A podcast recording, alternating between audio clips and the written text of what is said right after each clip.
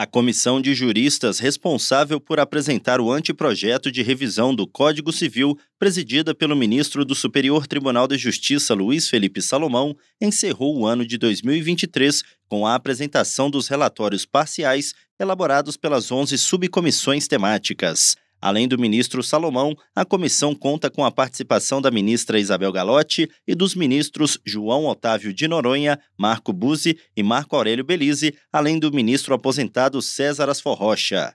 As propostas apresentadas pelas subcomissões são o resultado de estudos feitos com a sociedade civil, a comunidade jurídica e a jurisprudência dos tribunais superiores, além dos enunciados das jornadas promovidas pelo Conselho da Justiça Federal e de experiências legislativas internacionais. Entre os objetivos principais das propostas estão a adequação do Código Civil às transformações sociais recentes na sociedade brasileira o aumento da segurança jurídica e a simplificação da vida dos brasileiros. Entre as sugestões, destacam-se a atualização das normas de direito de família, com a previsão de habilitação e celebração eletrônicas do casamento, assim como a consagração do divórcio unilateral.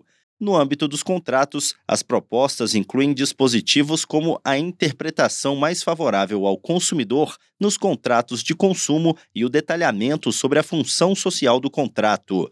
A Subcomissão de Direito Digital também sugeriu diversas atualizações do Código Civil nesse campo, como a definição dos fundamentos e dos princípios do direito digital no Brasil, a especificação dos conceitos de ambiente digital e de plataforma de grande alcance, além dos direitos e dos deveres das pessoas no meio virtual. De acordo com o calendário aprovado pelo grupo, o anteprojeto deve ser entregue ao Senado no dia 11 de abril. Do Superior Tribunal de Justiça, Tiago Gomide.